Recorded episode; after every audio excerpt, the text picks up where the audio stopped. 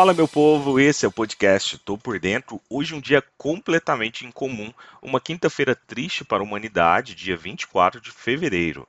Eu sou Sidney Lima, analista de investimentos, e esse é um oferecimento Top Game, a primeira TV do mercado financeiro. Aqui você fica bem informado com o que pode impactar o dia da Bolsa de Valores.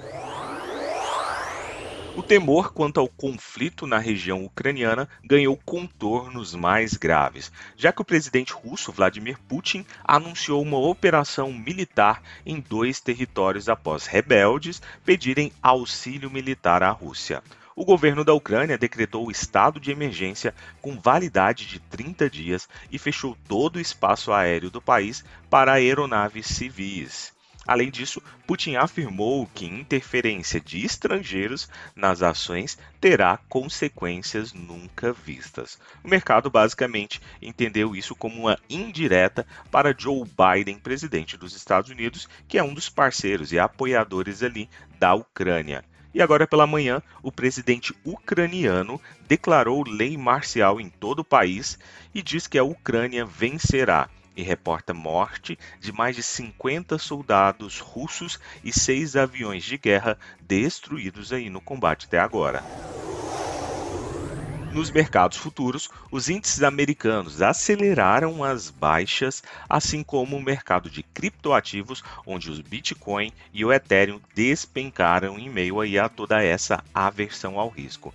Em contrapartida, os contratos futuros de petróleo avançam e quebram níveis atingidos desde 2014, ultrapassando inclusive a marca dos 100 dólares que eu falei para vocês ontem aqui também no podcast. Amanheci em Kiev quando Putin anunciou, aspas, operação militar especial para proteger os territórios ucranianos da região ali de Donbass. O presidente da Rússia disse que não planeja ocupar a Ucrânia, mas não mereceu aí crédito aos líderes ocidentais.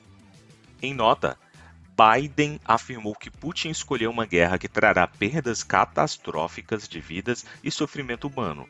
O dia será movimentado pelo anúncio de novas e com certeza muito mais graves sanções dos Estados Unidos e da Europa para a Rússia. Intensa volatilidade, o tiroteio dentro dos mercados globais.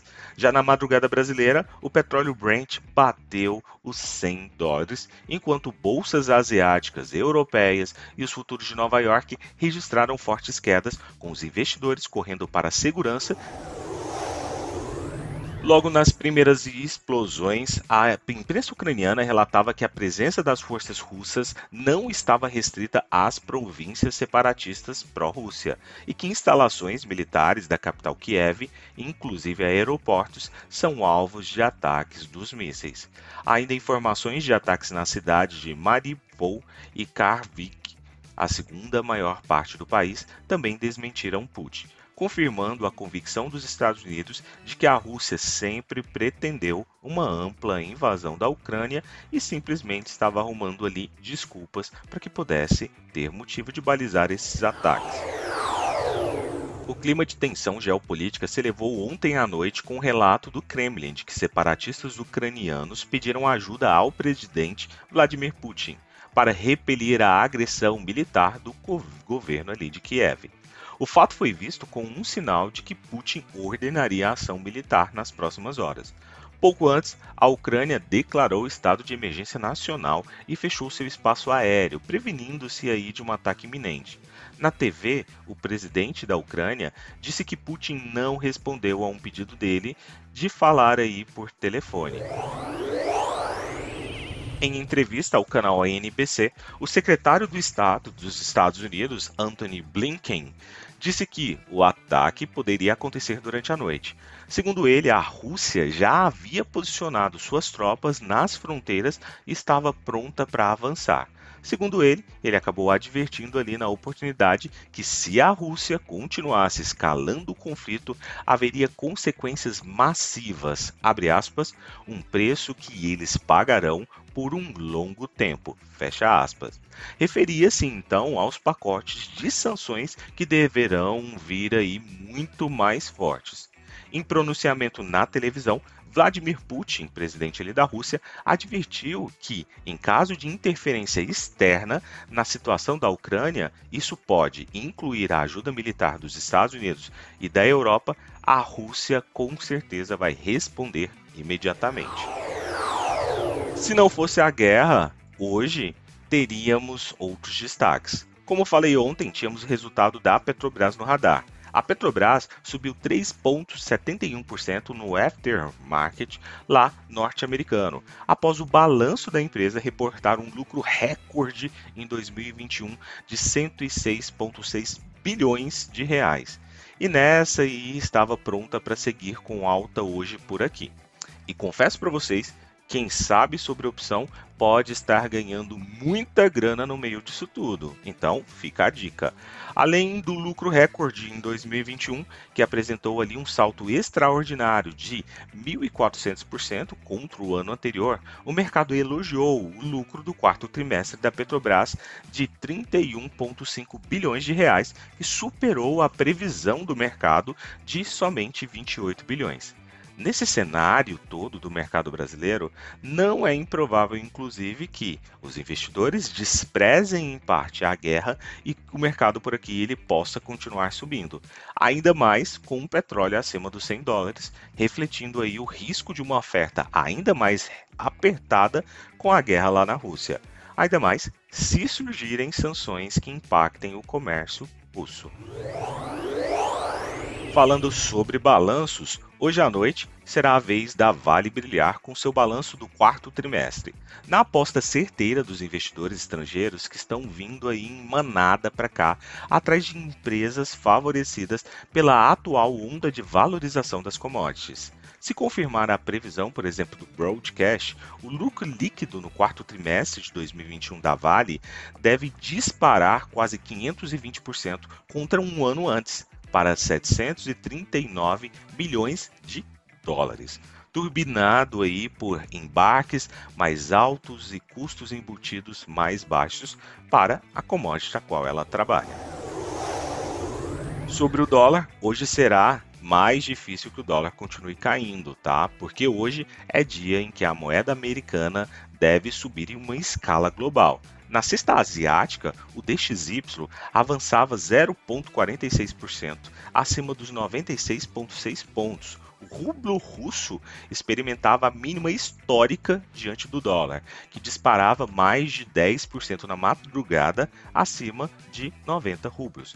A bolsa de Moscou suspendeu o pregão e nós tivemos ali um movimento muito intenso de que quase 40% de queda simplesmente no susto da. Hoje, todos os noticiários com certeza vão reagir a toda essa treta e instabilidade lá na Ucrânia. E se prepare. Se os Estados Unidos apertar o cinto em relação às sanções, o bicho vai pegar ainda mais dentro das bolsas.